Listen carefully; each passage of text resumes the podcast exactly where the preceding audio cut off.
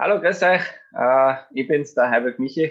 Ich habe ein sehr, sehr lustiges Interview äh, mit Gernot und mit Louis machen dürfen und ich hoffe, es schaut euch äh, die Flugshow fleißig an. Viel Spaß damit.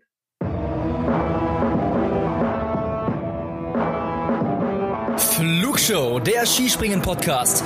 Alle News zum Skispringen der Männer und Frauen, spannende Hintergrundstories und exklusive Interviews. Präsentiert euch das deutsch-österreichische Trio Tobias Ruf, Louis Holuch und Gernot Clement.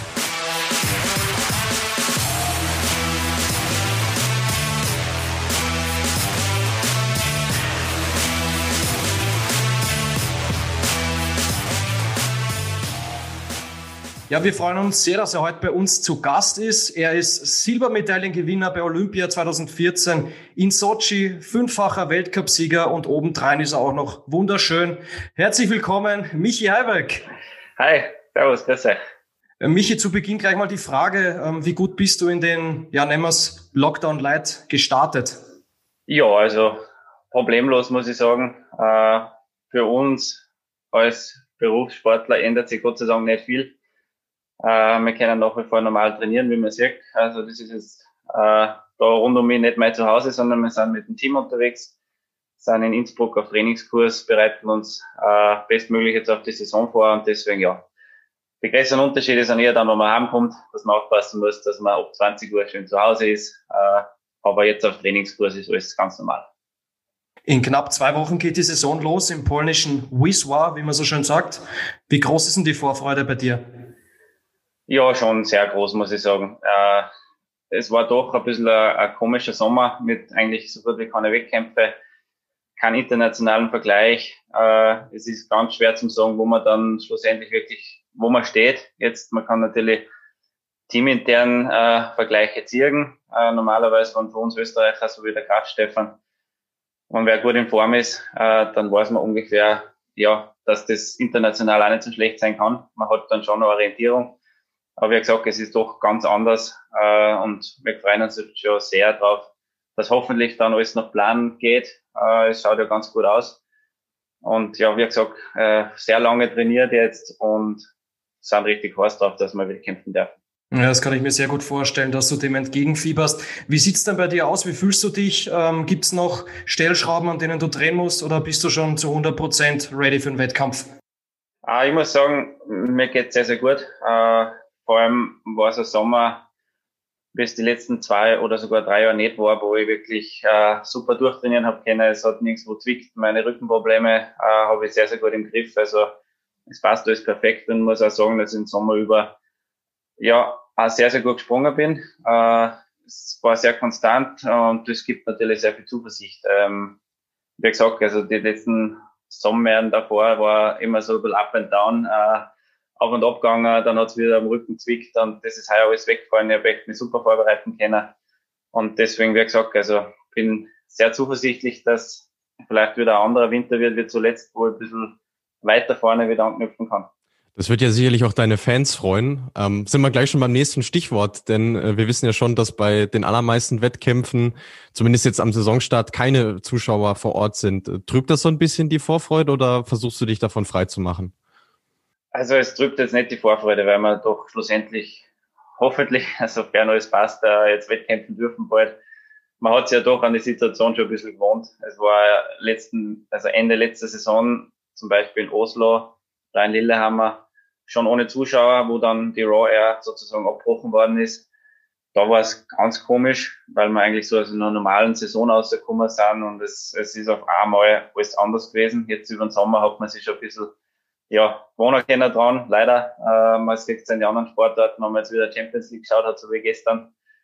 Großteils außer ein Spiel, wo man aufgefallen ist, äh, war eigentlich keine Zuschauer und deswegen man ist schon ein bisschen dran gewohnt. Aber ja, nichtsdestotrotz ist trotzdem noch ein bisschen schwer vorzustellen, dass man sich ja, ein bisschen einversetzt. Man sitzt dann bei Giesel am Start. Normalerweise ist das Stadion voll mit 20.000 Leuten und viele rot-weiß-rote Fahnen und das fällt ganz weg ja, das äh, kann schon ein bisschen wehtun, glaube ich, wenn, vor allem in der Situation nachher. Aber wie gesagt, also momentan sind wir jetzt eigentlich so, dass wir sehr froh sind, dass ja die FIS und auch die Verbände alles ermöglichen, dass wir wegkämpfen können, auch ohne Zuschauer leider. Wir hoffen natürlich, dass so viel wie möglich stattfindet, weil sonst haben wir ja auch nichts zu berichten. ähm, was hat sich denn für dich ganz persönlich oder vielleicht für auch für euch als Team ähm, durch Corona an, an der Vorbereitung verändert? Hast du da Unterschiede im Vergleich zu den Vorjahren gemerkt?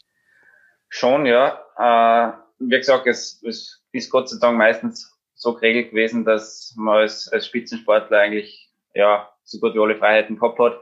Auch Reisefreiheiten, dass man die Trainingszentren im Frühjahr vor allem dann wirklich, also sehr schnell wieder nutzen hat dürfen.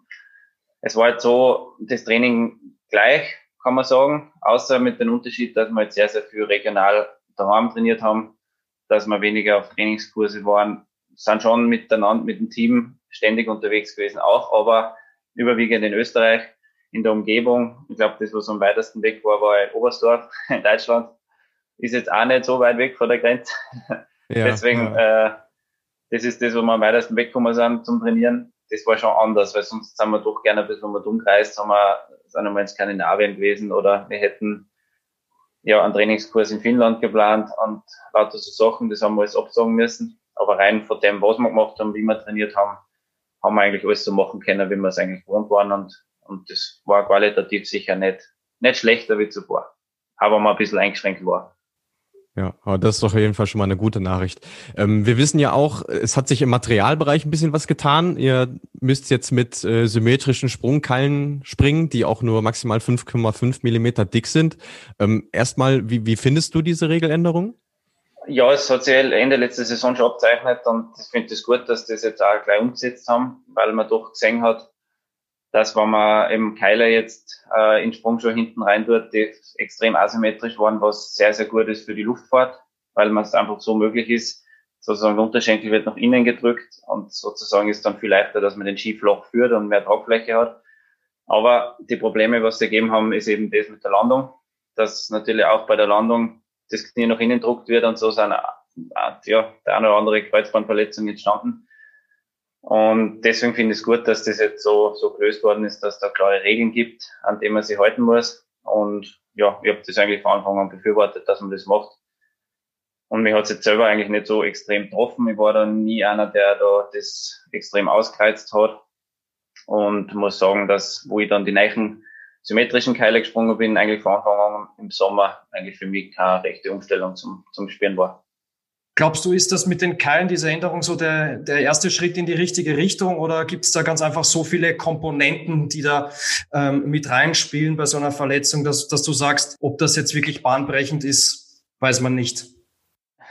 Es ist schwer zu sagen. Also ich denke, dass es einmal ein Schritt ist in die richtige Richtung, bevor man das vielleicht noch, ja, weil Skispringer halt immer sensibler wird, man sucht immer mehr nur das, das Optimum auszuholen und natürlich, wenn man dann solche Regeln nicht aufstellen würde, ganz wahrscheinlich nur mehr in die Richtung, wie es zuletzt war. Und das hat die Kreuzbandverletzungen nicht weniger machen.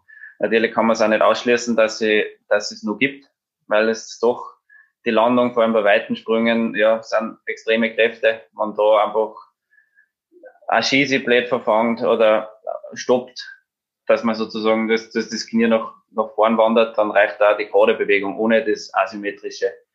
Und das wird man nie ganz wegkriegen. Aber ich sage mal, dass sicher jetzt äh, ein Anfang ist dafür, dass man halt das ein bisschen minimiert und das Risiko bei der Landung ja ein bisschen kleiner macht.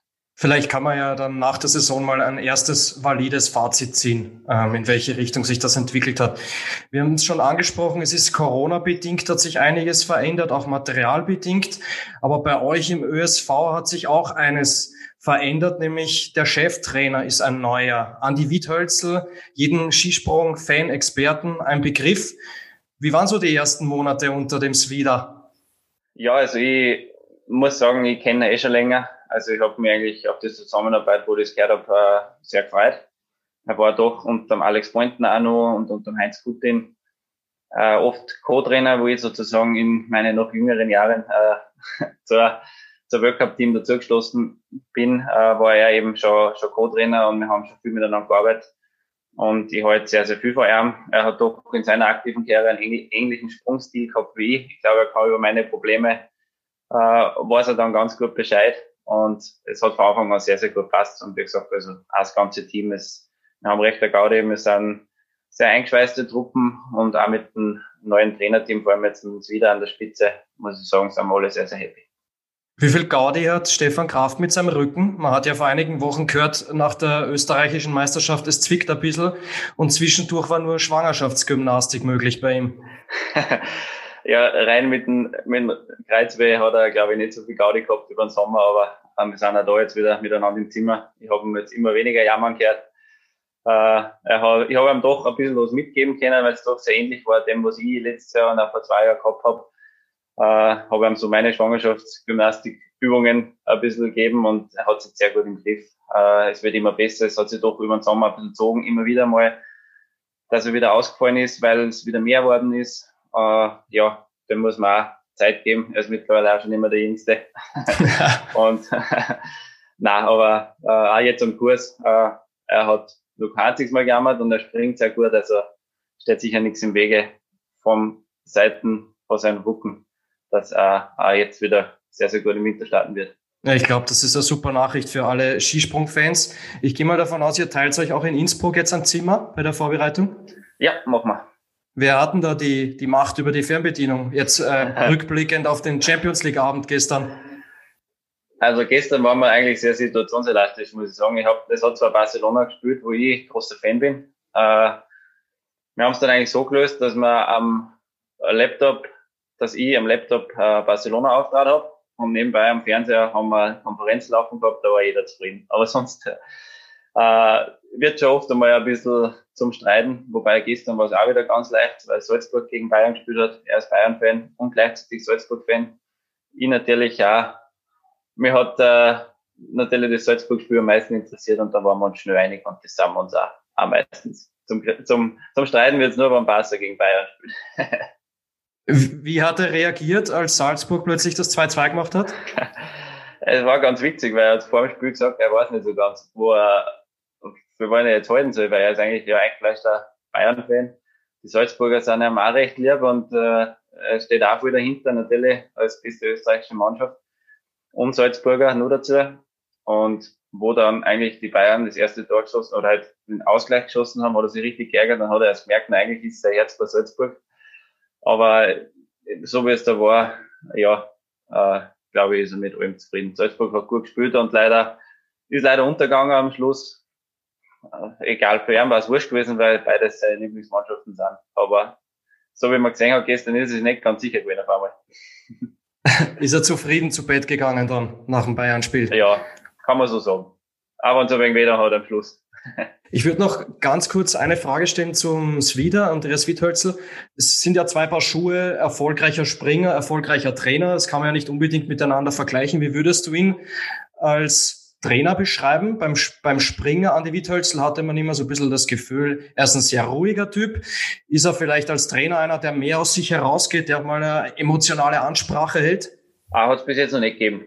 Es gibt zwar schon klare Ansagen von ihm, aber er ist jetzt nicht einer, der ja, sich da irgendwie gern vor alle hinstellt. Am Anfang war es eher so, dass er, wenn so natürlich, wenn wir zum Trainingskurs zusammenkommen, es gibt irgendwas zum Besprechen, dann muss natürlich der Cheftrainer, Cheftrainer da das Wort übernehmen. Da hat man gemerkt am Anfang, das ist gar nicht so seins. Er ist doch jetzt immer lang Co-Trainer gewesen, hat das eigentlich, ja, die Fäden im Hintergrund mehr gezogen. Jetzt ist er der, der vorne stehen muss und quatschen, aber er kommt sich auch schnell dran. Und äh, ja, wie gesagt, äh, ich finde, so von der Person her passt es genau. Und natürlich muss er auch erst in, in so einen Posten einwachsen, aber man hat schon gesehen, dass es immer mehr daran wohnt, dass er jetzt der für uns verantwortlich ist.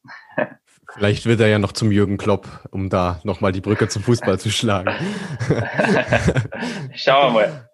Das, das Zeug hat er sicher dazu, ja. Ihr habt ja jetzt im Winter wirklich einiges vor. Wir fangen an mit der Skiflug-WM, dann gibt's die Tournee, es gibt die nordische Skiflug, äh, nordische WM, es gibt die, die Raw Air. Gibt's da für dich irgendein Highlight, was, was heraussticht, worauf du dich besonders fokussierst? Oder sind es einfach so viele? Ja, es sind heuer wirklich viele. Also das ist fast äh, schwer zum Überschauen, äh, wo man sich da wirklich äh, die Prioritäten legen soll. Aber es ist auch gar nicht so einfach. Das, man trainiert eigentlich den ganzen Sommer, dass man dann schlussendlich, wenn der Winter losgeht, möglichst gut aufgestellt ist und meistens ja, ergibt sich auch mehr, und es war bis jetzt bei mir immer bei den guten Saisonen so, wenn der Saisonstart gut ist, dann geht der Rest auch leichter. Also man kann nicht sagen, ja, am Anfang, das ist mir jetzt wurscht.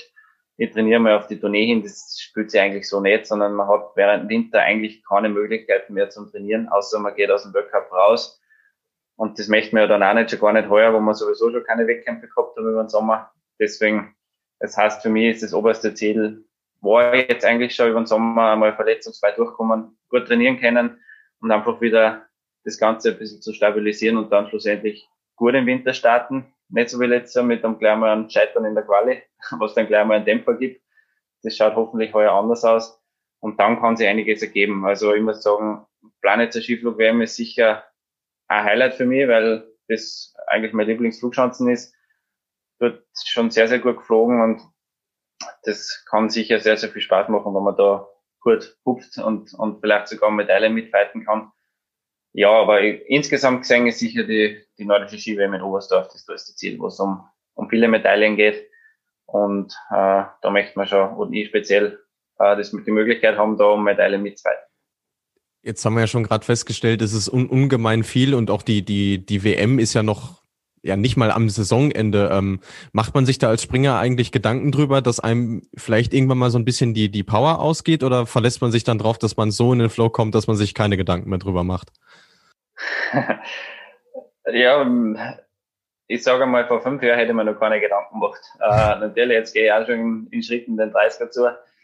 Äh, dann, ja, da merkt man schon, dass man vielleicht ein bisschen mit seinen Kräften schon schön langsam ein bisschen mehr haushalten muss. Äh, aber gleichzeitig habe ich auch jetzt vor allem über den Sommer gemerkt, wenn man gut springt, wenn man so ein bisschen in dem, in dem Radl drinnen ist, wo es gut läuft, wo, wo man keine Verletzungen hat, wo nichts zwickt, da geht alles viel einfacher. Und wenn man so durch den Winter durchkommt, dann, dann, dann kostet es auch viel weniger Kraft, irgendwie alles zusammen. Also wenn man ständig irgendwo was hinten nachläuft, vielleicht nochmal zusätzliche Trainingseinheit einschieben muss, weil Sachen nicht zusammenpassen.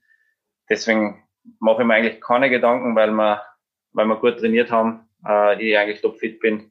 Und je besser ich springe, umso leichter gleitet man durch den ganzen Kalender durch. Und ja, Vorfreude ist auf jeden Fall sehr groß, auf möglichst viele Springen.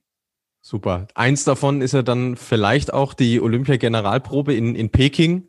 Ich habe mir beibringen lassen, der Austragungsort wird Shangjiakou ausgesprochen. Ob es richtig ist, keine Ahnung. Weißt äh, du mehr wie? super.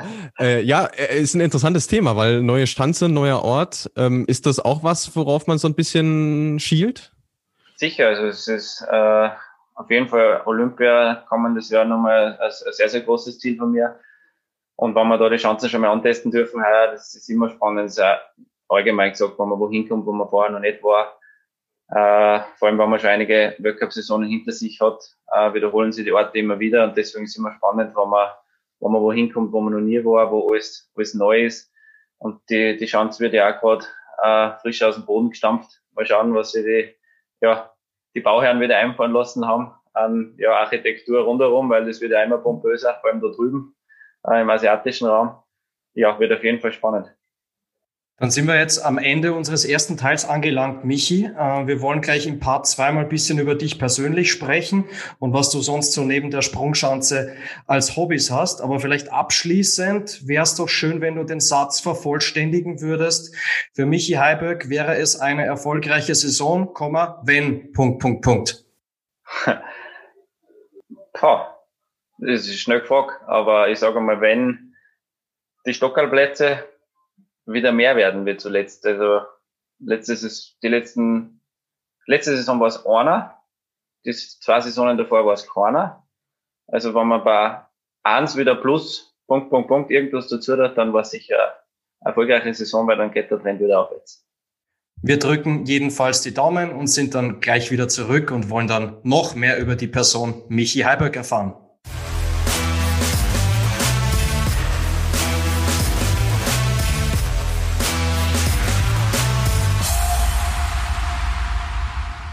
Zurück zum zweiten Durchgang mit in der Flugshow. Michi Halböck ist immer noch in der Leitung, dankenswerterweise. Und äh, ja, wie schon angekündigt, wollen wir jetzt mal ein bisschen über ihn als Person sprechen. Ähm, wir haben auf deiner Homepage gelesen, du hast 2000 mit dem Skispringen angefangen. Ähm, erzähl doch mal, wie kam es dazu? Wer oder was hat dich zu diesem wunderbaren Sport gebracht? Ja, das stimmt. Äh, 2000, also mit äh, neun Jahren, habe ich Skispringen angefangen es war eigentlich ein bisschen ein Kampf sogar.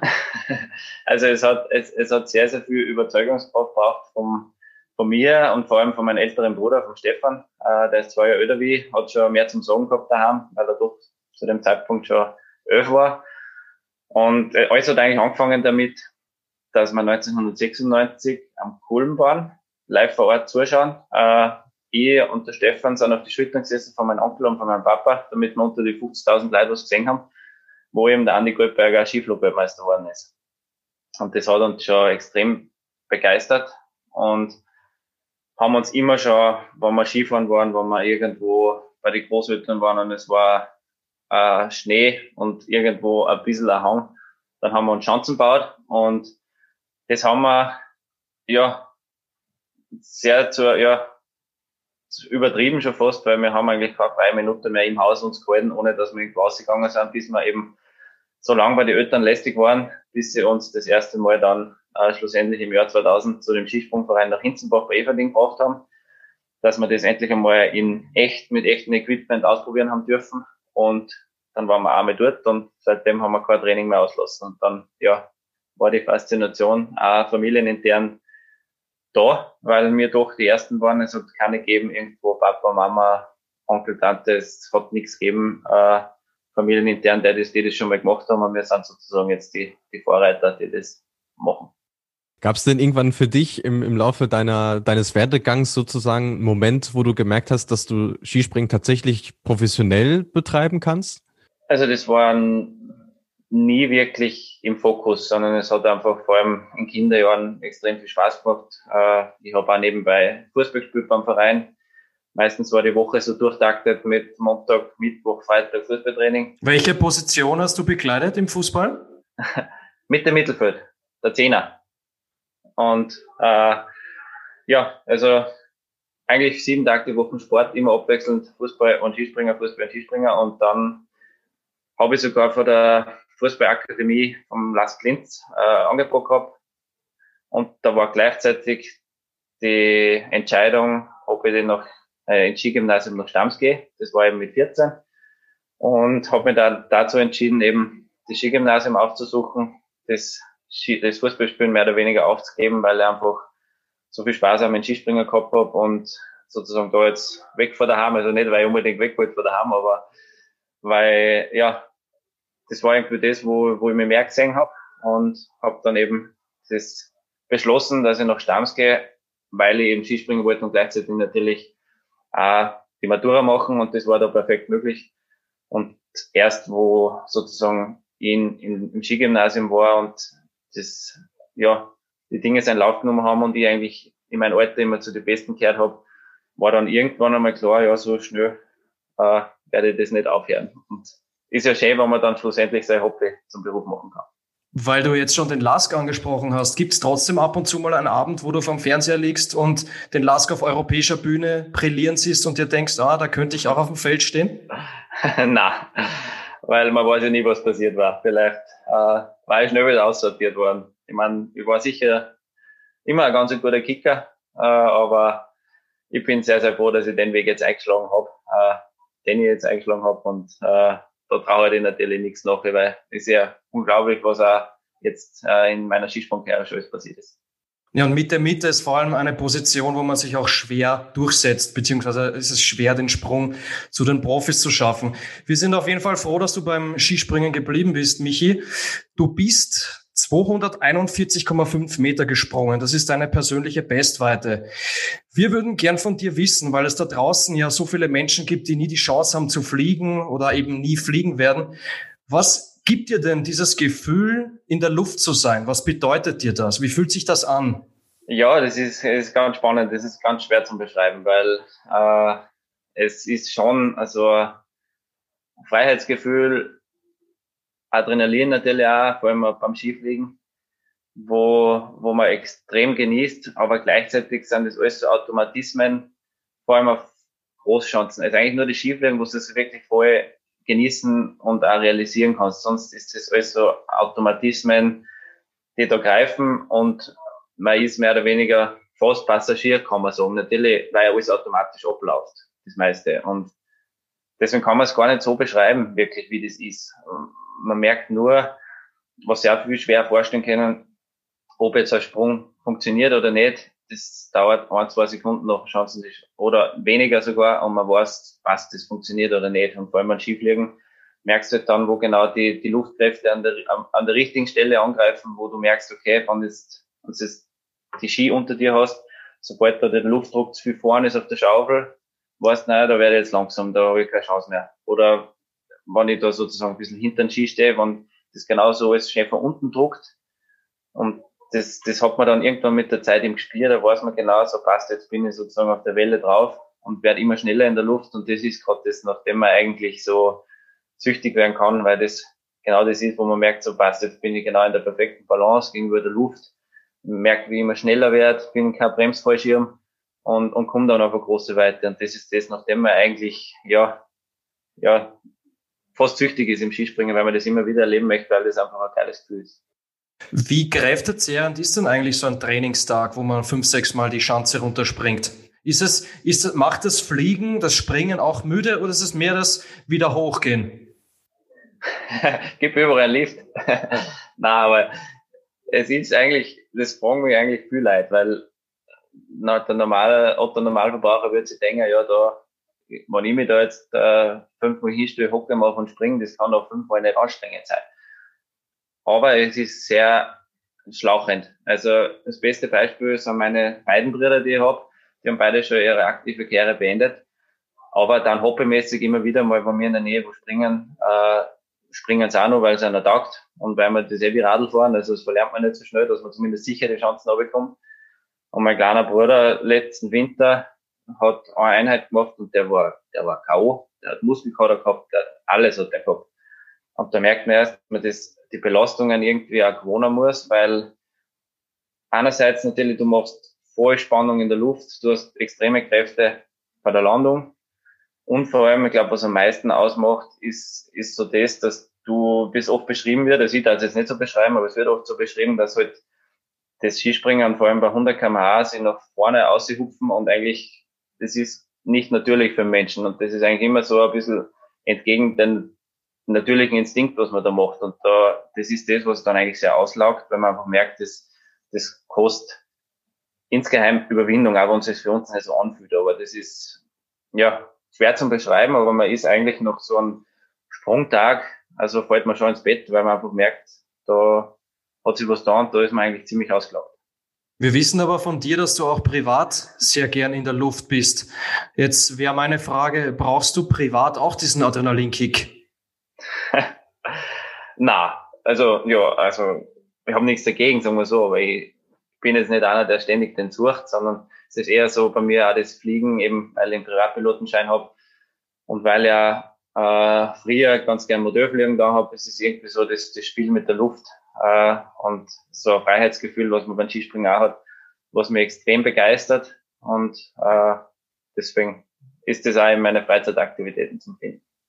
Was, was anderes, was wir von dir wissen, ist, dass du auch äh, großer Golfspieler bist, großer Golffan auch. Äh, mich hat es ein bisschen irritiert, dass du, dass du gemeint hast, Golf und Skispringen sind sich ähnlich. Das erklär doch mal bitte. Das habe ich nicht so ganz verstanden. Ja, also stimmt. Also ich spiele auch sehr gern Golf nebenbei, weil ich finde, es ist für mich ein, ein guter Ausgleichssport und vor allem auch äh, machbar neben dem Training, weil es jetzt nicht nichts ist, wo wenn man jetzt vergleicht mit Berggehen, mit Radfahren, wo extrem körperlich anstrengend ist, und ich auch viel Freunde habe oder in der Familie, die Golf spielen und so verbringe ich eben gerne die Freizeit am Golfplatz und, und stelle mich auch nicht so blöd an. Also mein Handicap ist schon ganz gut mittlerweile. Und die Parallelen sind definitiv da. Also auch wenn man es von außen betrachtet, nichts sieht, was die zwei Sportarten miteinander haben, aber es ist halt doch das, was beim Skispringer auch entscheidend ist, ist sozusagen, dass man erstens mal mit Kraft nichts erreicht, sondern wenn jetzt ein Golfspieler einfach mit aller Kraft, die er hat, zuhaut, dann stimmen die Teilbewegungen nicht zusammen und der Ball fliegt wahrscheinlich 30 Meter kürzer wie andersrum. Und gleich ist beim Skispringer auch. Und es, es gleichzeitig ist es auch so, dass eben viele kleine Bewegungen zusammenstimmen müssen. Und beim Golfen genauso. Also, wenn du anfängst, das musst immer als, als einen ganzen Schwung sehen. Der Absprung ist mehr oder weniger auch nichts wie es muss schön im Schwung sein. Und dann ich beim, beim Golfspielen überlege, zuerst wie ich auswähle, dann wie durchschwingen und vielleicht nur wieder noch da stehen sollte, dann habe ich drei Punkte im Kopf und der Schlag wieder Katastrophen werden. Sondern es muss immer so als Gesamtes sehen und das beim Skispringen genau gleich. Also da kann ich nicht anfangen, ich muss jetzt irgendwie das anfangen steuern, was ich im Radius Einfahrt mache, vielleicht noch, was genau auf der Kante passieren soll und was danach, sondern es muss einfach so aus dem Bauch rauskommen, das muss Bauchgefühl sein. Da finde ich, das ist extrem ähnlich in die zwei Sportarten. Aber wenn sie, wie gesagt habe, von außen überhaupt nichts miteinander haben. Ah, sehr spannend, wieder was gelernt. Hat dir dann das äh, jährliche Golfturnier, was ihr normalerweise mit den Norwegern Anfang des Sommers habt, dieses Jahr gefehlt? Schon, ja. Ich war immer Punktegarant für uns. Also, wir haben noch kein Duell verloren. Es ist immer sehr, sehr lustig, aber nicht nur, weil, weil wir eben Golf spielen, weil mir das sehr taugt, sondern weil wir auch abseits der Chance mal mit der anderen Nation oder den Nationen auch schon, aber meistens eben mit den Norwegern zusammenkommt, sie abseits von der Chancen gemütlich unterhalten kann, einfach einmal, wo, wo man einfach bei den Weltcups nicht die Zeit hat und auch nicht zusammenkommt oft, dass man mal gemeinsam Abendessen geht und sich da austauscht und das ist, ist sehr, sehr spannend. Wer ist denn dann bei den Norwegern der Punktegarant? Es war eine lange Zeit der Andreas Sternen, der extrem guter Golfer ist. Der hat sogar ein Handicap drei oder vier. Und der hat ja vor zwei Jahren seine Karriere beendet und war jetzt eben das letzte Mal nicht mehr dabei. Jetzt haben sie einen unser Garanten leider verloren, aber sie sind alles, alles Durchkämpfer. Also natürlich Profisportler, egal in welcher Sportart, man gibt nicht so schnell auf und probiert das Beste. Und die waren schon hartnäckige Gegner meistens und leider haben wir jetzt eh schon verloren. Dann hoffen wir mal, dass es bald äh, wieder zu einem Rematch kommt. Wir ja, das würde mich freuen. Wir nennen es ja immer so ein bisschen den, den Ryder Cup des Skisprings, kann man ja, kann man ja fast sagen. Ja, auf alle Fälle. Ich hoffe, dass der nächstes Jahr wieder Fortsetzung findet. Hoffentlich, hoffentlich. War immer, war immer sehr amüsant, auch, auch wenn man es nur über Social Media mitbekommen hat. ähm, was macht denn Michi Heiböck eigentlich, wenn, wenn die Saison vorbei ist? Wo, wo schaltest du ab? Wo spannst du aus? Ja, also ich bin eigentlich einer, der sehr, sehr gern dann daheim ist nach der Saison, weil äh, jetzt mittlerweile bin ich mit einer Freundin schon in ein Haus gezogen, äh, seit dem Sommer umgesiedelt. Und natürlich wird es dann nur mehr, nur mal schöner werden, wenn man eben da Zeit zu zweit hat und einfach mal nett Koffer packen muss. Aber wir haben es auch schon so gemacht, dass wir vor zwei Jahren einmal weggeflogen sind, waren wir in Thailand und das war extrem schön. Aber ich bin sehr, sehr gern daheim. Wie gesagt, äh, gehe dann noch Golf, gehe dann sobald die Plätze aufsperren, Golf spielen äh, und, und, und genieße die Zeit in die Berg oder wo auch immer in der Natur vor allem. Und da so äh, kann ich eigentlich am allermeisten die Speicher und die Tanks wieder auffüllen nach einer anstrengenden Saison. Ein Thema, das uns und vor allem auch unsere Zuhörerinnen und Zuhörer interessieren wird, ist das Thema Ernährung. Michi, wie ist das denn nach so einer langen Saison? Bist du dann jemand, der sich auch mal bei McDonalds ein Menü gönnt oder Döner-Kebab oder ist das absolut nicht auf der Speisekarte bei dir? Ah, wohl, wohl. Muss immer, muss schon mal sagen, immer wieder kann das schon vorkommen, dass man einmal zu Mäcki oder auf einen Kebab geht. Äh, ich finde, es ist auf jeden Fall wichtig in unserem Sport, dass man sich, dass man sich gesund ernährt, dass man auch sein ideales Gewicht hat, natürlich, weil sonst verschenkt man ein paar Meter. Aber ich habe Gott sei Dank das große Glück äh, nach wie vor, dass ich ein guter Futterverwerter bin. also ich, ich brauche nicht das Essen nur anschauen und nehme schon zu, sondern äh, ich bewege mich auch viel und, und trainiere auch viel, deswegen kann ich auch, ja viel essen eigentlich äh, und wie gesagt, das Wichtigste ist eine gesunde Ernährung, dass man seinen Körper alles gibt. Wer isst denn mehr, der Krafti oder du? Wer isst denn mehr von euch beiden? Boah, also sehr ähnlich. Obwohl er kleiner ist. Na, aber eigentlich da kaum Unterschiede ausgemacht. Er ist fast ein bisschen der mehr nascht. Ich bin da jetzt gar nicht so. Äh, er hält sich dafür manchmal bei den Hauptmahlzeiten ein bisschen zurück und greift dann dafür oft einmal zum selber mitgebrachten Schoko. Vielleicht, vielleicht kannst du unseren Zuhörerinnen und Zuhörern ganz kurz erklären, was steht während der Saison auf dem Speiseplan bei dir?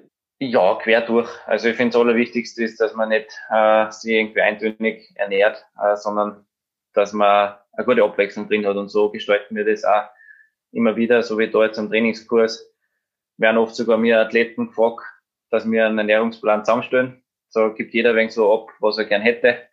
Und, und das wird dann kocht für uns und da ist einfach immer alles dabei von Gemüsesachen, vegetarische Sachen, Fleisch, Fisch.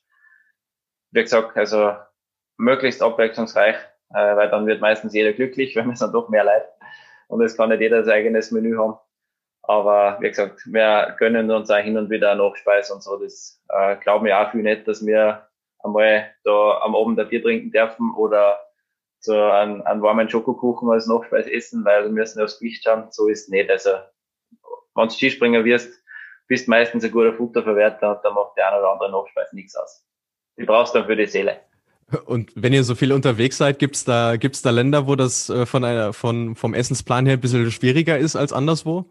Ja, definitiv. Äh, muss man immer wieder sagen, dass eigentlich Mitteleuropa, Deutschland, Österreich, äh, die Küche sehr, sehr gut ist. Äh, da geht dann gar nichts ab und dann reist man wieder in Länder. Es ist so Russland so ein Beispiel, wo du dann im Hotel hinkommst und ja, da wird halt nicht so Qualität, qualitativ hochwertig gekocht, beziehungsweise auch nicht so viel Wert drauf gelegt. Und da geht dann schon was ab und da sind wir dann oft selber ganz gut aufgestellt, dass wir halt ein bisschen was selber mit haben, für zwischendurch auch uns Essen nicht so ausgibt. Oder manchmal haben wir einen eigenen Koch mit. Äh, ein Erich, der extrem guter Koch ist, dann geht es uns natürlich 1A, aber man nicht sein.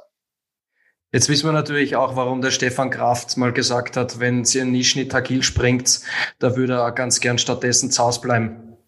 nein, nein, er, er fährt schon gern mit, aber wir sind mittlerweile, wir haben schon viel Erfahrung, wir wissen schon, was wir brauchen, damit wir uns dort auch wohlfühlen. Was tischt ihr denn auf der, auf der legendären Teamparty in Planica dann auf, wenn jede Nation was Eigenes mitbringt? Äh, die letzten Jahre eigentlich immer hat es Kaiserschmarrn gegeben. Äh, irgendein originales österreichisches Bier haben wir da meistens ausgeschenkt. Das finden, finden ja viele Nationen auch sehr gut, weil wir in Österreich gutes Bier haben. Natürlich Deutschland auch, muss man schon dazu sagen. Äh, aber äh, sonst zum Essen Kaiserschmarrn. Der ist immer sehr gut angekommen bei den anderen Nationen typisch österreichisch und sehr lecker. Perfekt, super. Dann haben wir noch eine Abschlussfrage zum äh, persönlichen Teil. Hast du dir schon Gedanken darüber gemacht, was mal ist, wenn du die Ski an den Nagel hängst? Hast du schon Pläne, was du nach deiner Karriere machst? Natürlich macht man sich da auch und ich äh, in dem Fall äh, Gedanken. Äh, wie gesagt, ich gehe schon 30er zu und irgendwann gibt es auch mal äh, eine Karriere danach. Ich glaube, solange wie der Noriakiker sei, werde ich nicht durchhalten. Ich wollte es gerade sagen, ja. äh, beziehungsweise ich würde es vielleicht sogar gar nicht, weil irgendwann möchtest du dann auch mal was anderes machen oder eine Familie gründen und da ist es natürlich auch nicht förderlich, wenn du ständig weg bist von daheim. Und äh, lang war eigentlich für mich der Traum, ein Pilot zu werden, eben naheliegend und dadurch, dass ich einen Privatpilotenschein schon habe. Aber ich glaube, dass das eher beim Hobby belassen wird, weil ich dann wieder sehr, sehr wenig daheim bin und weil der Markt einfach nicht so am steigenden Ast ist, sagen wir es mal so. So wie man es vor allem jetzt in der, in der Pandemie sieht, ist das eher Überlebenskampf und habe deswegen äh, berufsbegleitend ein Fernstudium eh schon angefangen und das mache ich in Bauingenieurwesen. Oh, sehr spannend. Und das ist so ein bisschen was in die Richtung, was gehen könnte. Also, aber nichts ist fix. Was auf jeden Fall fix ist, Michi, ist, dass wir jetzt zum Abschluss, wir gehen jetzt in die Nachspielzeit, wir haben ja so viel über Fußball gesprochen, dass wir jetzt noch eine Abschlusskategorie vorbereitet haben, die wir Michi Heibergs Skisprung einmal eins benannt haben. Wir stellen dir fünf Fragen oder wir beginnen mit fünf Sätzen und du sagst jeweils den Satz zu Ende. Passt. Und dann gebe ich das Wort gleich an den Luis, der mit der ersten Kategorie startet. Genau, die Fragen haben wir dem Andi Goldberger auch schon gestellt. Deswegen bin ich jetzt mal gespannt, äh, wie ähnlich oder unähnlich ihr euch da seid. Die erste Frage oder der erste Satz ist, diese Schanze mag ich am liebsten. Äh, die Skiflugschanze in Planica. Das ist einfach, ja, Skifliegen sowieso und das ist einfach die spektakulärste Chance, wo man den höchsten Puls hat unten und irgendwie taugt man irrsinnig. Deswegen, da springe ich mal liebst. Welche von denen ist denn besser, die, die alte oder die neue? Die neue natürlich. Der alten war ich noch einmal. Die hat ein bisschen einen komischen Anlauf gehabt, aber jetzt ist sie sehr harmonisch und geht auch sehr weit. Also schon sogar über 250 Meter schon.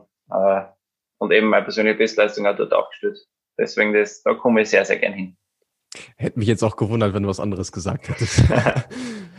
Diese Schanze mag ich gar nicht.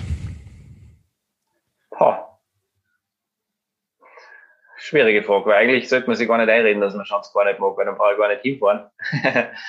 äh, es ist eigentlich so, dass hm, Garmisch-Partenkirchen ist äh, Herausforderung, nennen wir es mal so.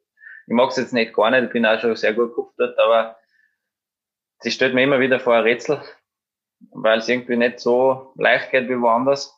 Aber ich darf jetzt nicht sagen, dass ich es nicht mag. Nein. Kannst du vielleicht kurz erklären, was das Schwierige ist an dieser Schanze? Was ist da die Schwierigkeit? Ja, wenn ich es wüsste, dann war ich vielleicht schon öfter gut geschwagert. also es ist, sie hat einen, einen, einen schwierigen Anlauf. Also oft beim, beim Skispringen sehr wichtig, dass man balancierte Hocke durchfahren kann und die hat so Ecken drinnen wo, wo ich oft auf der Balance komme und dann funktioniert mein Sprung nicht mehr so ganz. Also es ist irgendwie ein bisschen eigen dort, weil ja, da mein Hocker nicht so fahren kann wie woanders.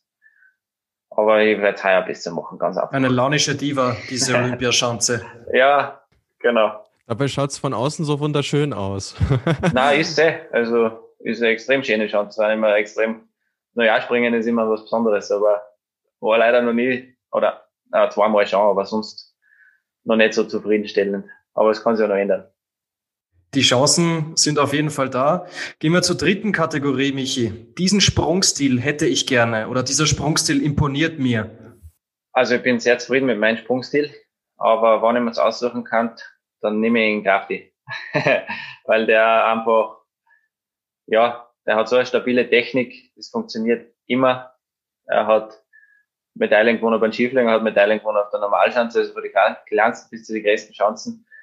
Das ist einfach eine Bank, die Technik und der Sprungstil, deswegen da, ja, da ich mich schon gerne oft einmal ein bisschen drin sehen. Da will aber einer heute Abend die Macht über die Fernbedienung haben, glaube ich. ja. Kategorie 4. Das war mein bislang schönster Karrieremoment. Das ist eigentlich leicht, weil äh, das war 2015 6. Jänner, Bischofshofen, mein erster Weltcupsieg. Und gleichzeitig äh, der Krafti und ich in der Gesamtwertung erster, zweiter worden und er eben da die Tournee gewonnen. Ja, das war einfach unglaublich, weil es für uns beide eigentlich die erste richtig gute Saison war und dann gleich sowas, wo, wo mir jetzt sozusagen der erste Weltcup-Sieg dann auch gelungen ist und er die Tournee gewinnt. Also das werden wir, glaube ich, unser Laptop nicht vergessen. Es waren ja damals nur sechs Punkte Unterschied. Stand das irgendwann mal zwischen euch oder war das nie ein Thema? Na, also das, das habe ich mir wann dann selber vorzuschreiben, weil ich eben in Innsbruck äh, nicht so schön gelandet bin bei den neuen Sprung, was Schanzrekord war. Weil der zweite Durchgang Bischofshofen auch nicht perfekt war, also das hätte ich schon selber in der Hand gehabt. Man muss es selber erreichen und nicht, ich hätte ihm nichts, nichts Schlechtes gewünscht, sagen wir es so. Wunderbar. Ja, fünfte und letzte Frage. Jetzt äh, steigt der Druck nochmal so ein bisschen, weil wir sind gespannt, was du uns da lieferst. Die Frage ist nämlich, das war mein bislang kuriosester Karrieremoment. Ja, eine leichte Frage, aber wenn ich so zurückdenke, ich glaube, das wird man im Fernsehen nie gesehen haben, deswegen äh, wird es auch keiner wissen. Aber eben auf der neuen Skiflugschanze in Planitzer und seit äh, neuesten, oder so neu eigentlich nicht mehr, aber gibt es ja die Gate-Regel. Und oft wann eben zu wenig oder zu viel Anlauf ist, wird dann variiert während die Durchgänge. Und auf neue Chancen oft machen sie es so, dass äh, der Balken nicht umgehoben werden muss, sondern der ist auf die Spurfräsen drauf gemacht, eben wie im Planitzer, und wird dann mehr, oder weniger mit Seilwinde auf und abgezogen. Und ich bin schon am Balken gesessen. Es war, glaube ich, sogar erster Wettkampfdurchgang. Und habe dann nochmal raus müssen, weil der Anlauf verkürzt worden ist. Und bevor dass ich geschafft habe, dass ich den Balken verlasse, hat sich der schon bewegt und ist mit mir äh, durch die Gegend gefahren. Und war recht spannend, weil vor allem es ruckelt recht und da habe ich mich gut festhalten müssen, dass mir die Chance jetzt nicht vorher schon abwirft. Äh, das war recht lustig, ja. war einmal der Puls noch mal ein bisschen höher, als wie eh schon vor dem Skifliegen. Aber ich glaube, das passiert nicht mehr so oft, jetzt passend schon auf. Na gut, den einen oder anderen Kollegen hat es ja schon zerrissen oben, noch bevor ja, er losgelegt hat. Hat es auch schon gegeben. ja, Wahnsinn. War nicht, also ich, war nicht so viel daneben, ja. Ein bisschen abrutschen, dann war ja schon cool, den Anlauf. Ist aber natürlich äh, nicht so clever vom Regisseur, dass er so schnell runtergegangen ist, weil wenn es keiner gesehen hat, ist er irgendwie auch, auch entgangen. Ja, leider. sind wir, hätten die einen oder anderen hätten gelacht wahrscheinlich. Gut, Michi, dann sind wir am Ende angelangt. Ich glaube, du musst eh schon zur nächsten Trainingseinheit. Also wir halten fest. Kein Stress, ja, ja. wir, wir, wir halten fest, es hätte aus dir auch ein großer Fußballer werden können, aber sind natürlich froh, dass aus dir ein super Skispringer wurde. Wir bedanken uns natürlich herzlich für das Interview und zum Abschluss äh, wollen wir dir nochmal das Wort geben. Hast du für unsere Hörerinnen und Hörer, die Leute da draußen, noch eine spezielle Nachricht? Ja, zuerst einmal vielen Dank auf jeden Fall äh, für das sehr lustige Interview und auch äh, sehr gute Interview mit euch. Äh, hat, ja, wie gesagt, sehr viel Spaß gemacht. Und natürlich an alle, die, die zuschauen, äh, vor allem heuer und im Winter, wo wenig Leute vor Ort sein werden, werden wir oft daran denken, dass äh, es vor die Fernseher huckt und äh, uns ganz fest die Daumen drückt. Und ich hoffe, es unterstützt uns tatkräftig von daheim aus. Lasst uns hin und wieder was hören auf unsere äh, Social Media Kanäle. Das gibt uns sicher äh, auch was, auch wenn wir sozusagen nicht euch vor Ort sehen können. Äh, und vielen Dank fürs Daumendrucken und wir werden auf jeden Fall unser Bestes geben im kommenden Winter. Wir wissen nicht, wie es euch geht, aber wir können nur sagen, diese 45 Minuten oder wie viele es jetzt auch immer waren, vergingen tatsächlich, Achtung Wortspiel, wie im Flug. Deswegen hoffen wir, ihr hattet genauso viel Spaß mit dem Interview, wie wir es hatten. Falls ja, unbedingt dran denken, folgt uns auf Facebook und Instagram, beides unter dem Handle Flugshow. Äh, lasst doch gern euer Like da, teilt die Folge mit euren Freunden und äh, wenn ihr mögt, rezensiert uns auch gerne bei iTunes. Ansonsten soll es das für diese Woche schon gewesen sein. Wir melden uns natürlich nächste Woche mit einer neuen Folge wieder. Und zum Abschluss darf der Gernot nochmal unser Abschlussmotto zum Besten geben. Ja, liebe Zuhörerinnen und Zuhörer, fliegt's, soweit es geht. Und tschüss.